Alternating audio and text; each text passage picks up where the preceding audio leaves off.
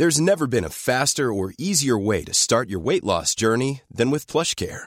PlushCare accepts most insurance plans and gives you online access to board-certified physicians who can prescribe FDA-approved weight loss medications like Wigovi and Zepbound for those who qualify. Take charge of your health and speak with a board-certified physician about a weight loss plan that's right for you. Get started today at plushcare.com slash weight loss. That's plushcare.com slash weight loss. plushcare.com slash weight loss. Eh, psst Oui, oui, psst Vous retournez pas, c'est bien à vous que je parle. Vous, là Vous en pensez quoi de cette nouvelle façon de travailler? Télétravail, travail hybride, full remote, digital nomade. Depuis le Covid, on se mange une belle brochette de nouveaux termes bizarroïdes, mais on savoure l'occasion de bosser n'importe où avec une bonne connexion Internet et surtout l'autorisation de son patron, comme c'est le cas à 20 minutes.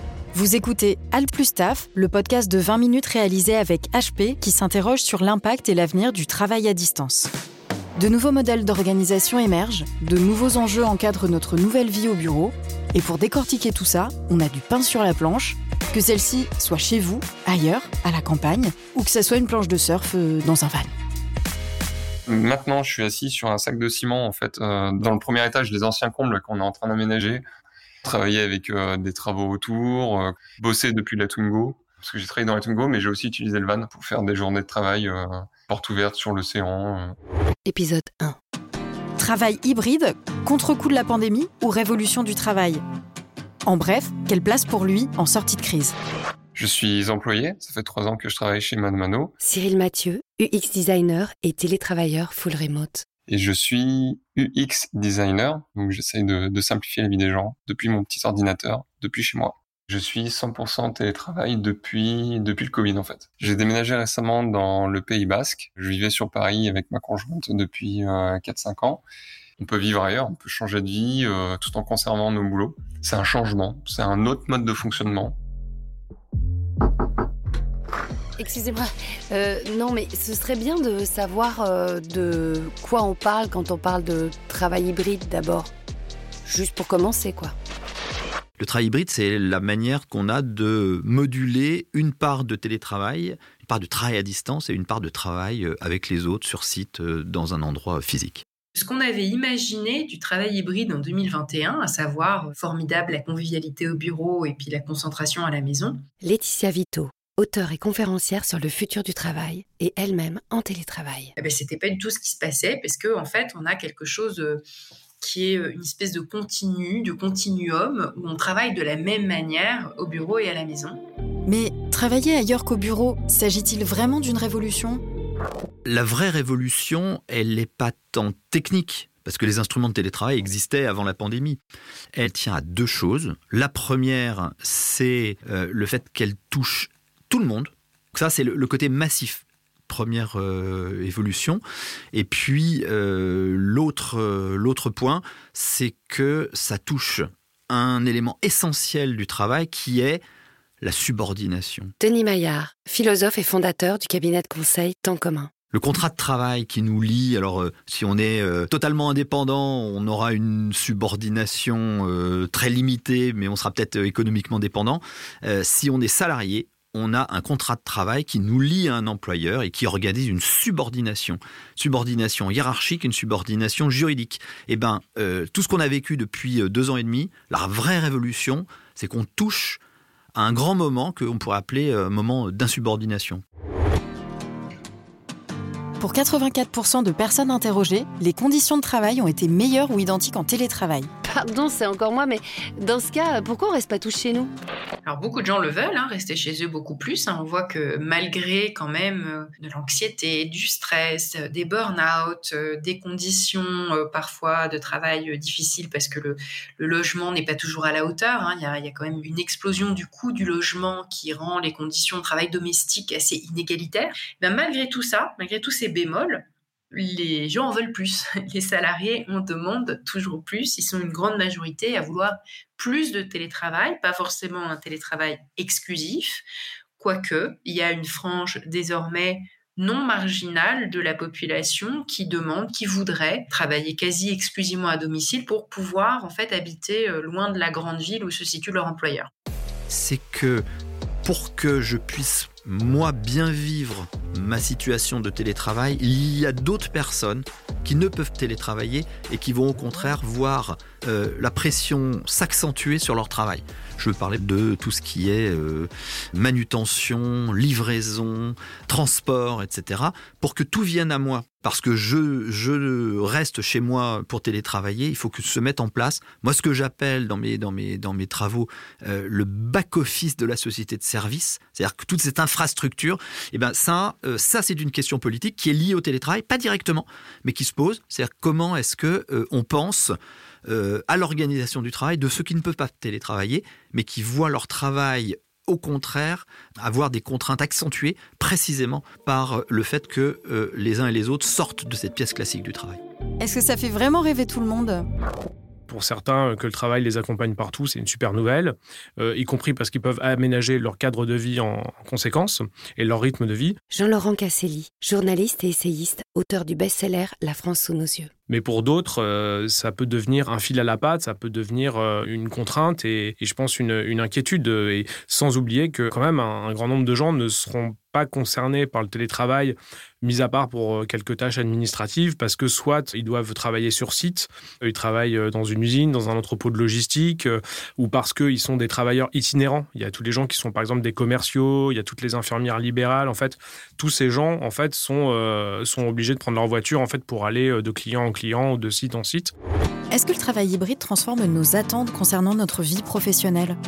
Je crois que derrière la question de l'organisation du travail se cache un enjeu politique dont on n'a pas forcément conscience, mais qui remet en cause le travail tel qu'il a été conçu euh, depuis le début de l'ère industrielle, à savoir des employeurs qui décident du temps et du lieu.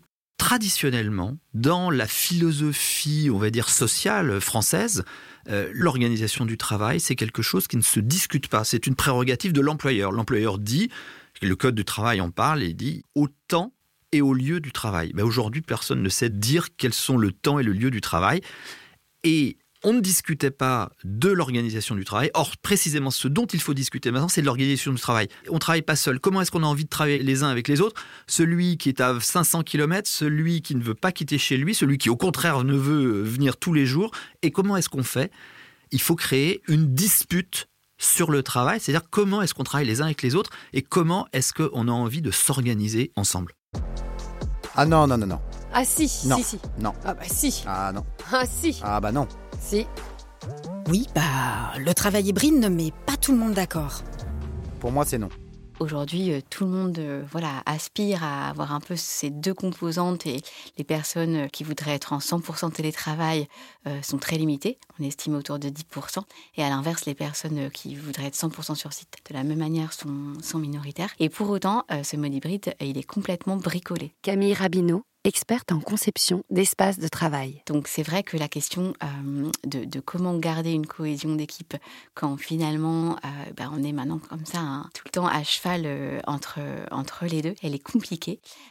Et, je crois qu'honnêtement, peu, peu nombreuses sont les entreprises à avoir complètement trouvé les réponses à ça. Beaucoup sont encore en train de tâtonner. Elon Musk en juin dernier à ses employés de Tesla. Maintenant vous revenez au bureau, hein. le travail en pilou-pilou de chez soi c'est fini. Hein.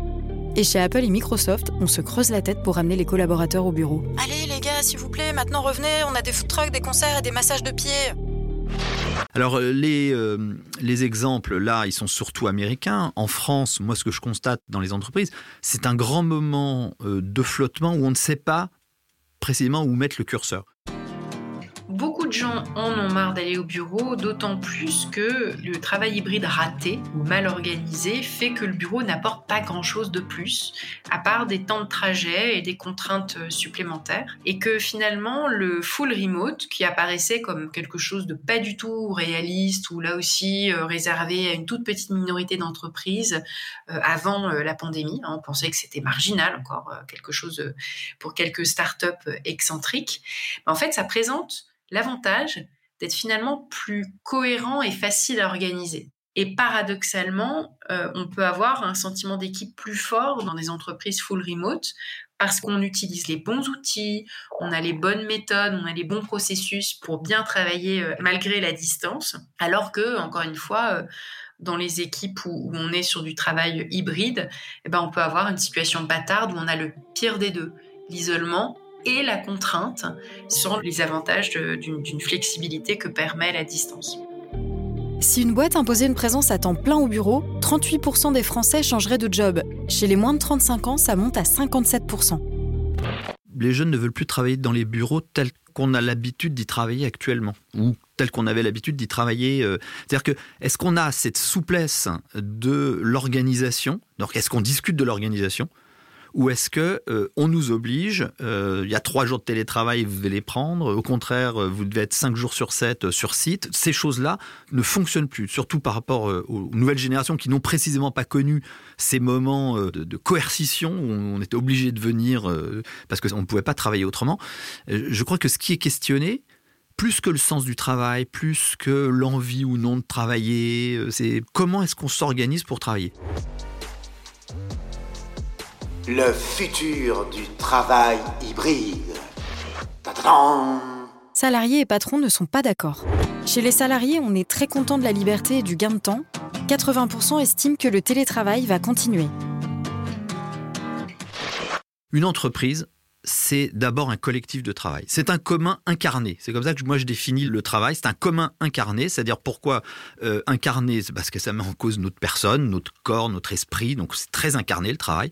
Et puis euh, c'est un commun, c'est-à-dire qu'on travaille jamais seul. Et l'autre est toujours à la fois ce qui me permet de bien travailler, et en même temps ce qui m'empêche de le faire exactement comme je voudrais le faire. C'est ça, ça résiste. Il y a toujours autrui qui vient un peu m'empêcher, mais en même temps me faciliter mon travail. Donc c'est un commun incarné, mais c'est un commun. Et donc comme on travaille jamais seul, il faut décider comment est-ce qu'on travaille les uns avec les autres. Les dirigeants sont seulement 50% à penser que le télétravail va continuer dans leur entreprise. Je crois que derrière la question de l'organisation du travail se cache un enjeu politique dont on n'a pas forcément conscience, mais qui remet en cause le travail tel qu'il a été conçu euh, depuis le début de l'ère industrielle, à savoir euh, des employeurs qui décident du temps et du lieu. Finalement, la pandémie a fait émerger une grande question. Mais pourquoi va-t-on au bureau? Euh, on a ressenti avec ce rôle managérial la pression de la responsabilité de tous les problèmes qu'on a mesurés et observés pendant cette période de pandémie l'augmentation de l'anxiété, le stress, les difficultés de recrutement, les difficultés d'intégration des nouvelles recrues euh, avec la distance, euh, le problème de burn-out, euh, voilà, tout un tas de sujets dont les managers sont responsables. Et ils se disent, ils et elles se disent, zut, on a perdu une partie des rituels et des espaces physiques inclusifs qui permettaient à notre équipe de bien fonctionner. Si on pouvait revenir en arrière et être un peu plus au bureau, euh, tout se passerait bien. Une espèce de pensée magique là aussi, ou en tout cas de nostalgie du passé, en se disant que plus de bureaux, ça allait être la solution. Bah, ça souligne, à mon avis, euh, la difficulté de leur position, de leur posture de manager, et le fait qu'avec la distance et même avec toute forme d'hybridation, ça questionne beaucoup les manières de faire et les manières de manager. Jean-Laurent Casselli, est-ce que le télétravailleur, toujours collé à son ordinateur portable, fait vraiment rêver tout le monde? Alors non, pour certains, c'est probablement un, idéal, le fait de travailler à distance. Mais je pense qu'on est aussi dans une période où beaucoup de gens essaient de prendre de la distance par rapport à leur travail. Donc euh, il y a finalement plusieurs approches. Euh, on parle beaucoup de l'engagement au travail, hein, le fait d'être complètement dévoué euh, à la tâche et de continuer à travailler le soir, les week-ends, y compris parfois en vacances. On assiste aujourd'hui aussi à un mouvement un peu inverse qui a démarré aux États-Unis, qu'on a surnommé le quiet quitting, en français la démission silencieuse qui n'est pas le phénomène dont on parlait il y a encore quelques mois de la grande démission, le big quit, mais qui est un peu le coup d'après, qui concerne tous ces gens qui ne vont pas démissionner euh, avec fracas de leur emploi pour faire complètement autre chose et se reconvertir, mais qui concerne plutôt des gens qui vont rester en emploi, mais qui vont se mettre un petit peu à l'écart, vont essayer d'en faire le moins possible, en, tout cas de réduire leur productivité et donc de, euh, j'allais dire, de détravailler, mais en tout cas de se désinvestir de leur travail. Et voilà, le premier épisode de Al plus Taf est déjà fini. Oui, je sais, ça vous rend trop triste. Mais on se revoit vite avec un prochain épisode. En vrai, on se verra pas, hein. c'est un podcast, c'est euh, une blague en fait, c'est une image. Bref, pour vous adoucir la peine de se quitter, et en cadeau, 20 minutes vous offre nos petits coups de cœur sur le sujet. Si votre patron n'est pas là, ou que vous cherchez une occupation discrète pour ne pas passer pour un glandeur devant votre ordi, on vous recommande la série en 8 épisodes sur Apple TV We Crashed on y suit l'ascension et la chute vertigineuse du patron de WeWork, l'espace de coworking à 47 millions de dollars, tenter de conquérir le monde des open space grâce à des bars à bonbons, des concerts et de grosses, grosses cuites. Sur Insta, on adore le compte Instagram d'Étienne Dorsey, ce célèbre personnage des années 70, interprété par Jean Rochefort, qui après avoir conquis Twitter a déferlé sur Instagram avec ses brèves désabusées sur l'open space. Et c'est savoureux. Enfin, si vous avez envie de rire encore plus, car oui, ça arrive à des gens très bien d'avoir envie de rire encore plus, suivez Karim Duval sur LinkedIn.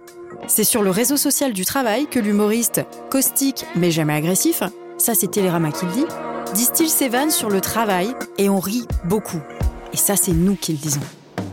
Voilà, bon bah rendez-vous dans le prochain épisode de Alt plus Staff, le podcast de 20 minutes réalisé avec HP. On va parler de notre relation torride avec notre ordinateur portable. On va surtout parler de sa place dans nos vies, sorte d'excroissance de nous-mêmes. On va aussi parler des petits chanceux qui travaillent dans leur van à l'autre bout du monde. Tiens, j'aimerais bien faire ça, moi, partir en van. En même temps, euh, j'ai pas le permis. Allez, à très vite les petits travailleurs hybrides. Et n'oubliez pas de bosser un peu quand même, de chez vous d'ailleurs. Ah, parce que le travail, euh, c'est la santé. Si, si, euh, je vous assure.